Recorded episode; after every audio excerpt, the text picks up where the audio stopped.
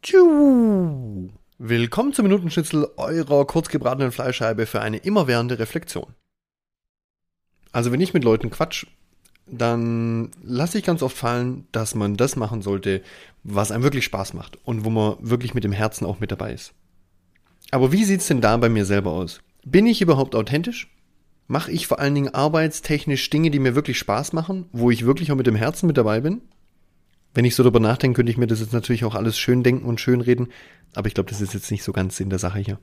Okay, was soll ich sagen? Ich glaube, ich bin schon mal auf einem ganz guten Weg. So, ich kann mich schon ganz gut identifizieren mit dem, was ich mache und bin auch dabei, was Neues auszuprobieren, das Thema Gewohnheitscoaching, mit dem ich mich eventuell noch stärker identifiziere.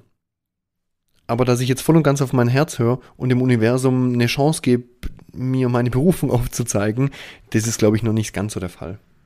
Es geht mir wohl auch noch zu sehr um die Kohle irgendwie. Also, dass ich die Sorge habe, dass wenn ich mich nicht logisch und kognitiv darum kümmere, dass Kohle reinkommt, ich dann halt Probleme bekomme, beziehungsweise dass das alles dann nicht funktioniert. Mein Mentor sagt immer, Geld soll nicht der Antreiber sein. Zuerst kommt das Herz und dann kommt das Geld. Ich denke, ich brauche einfach noch mehr Vertrauen.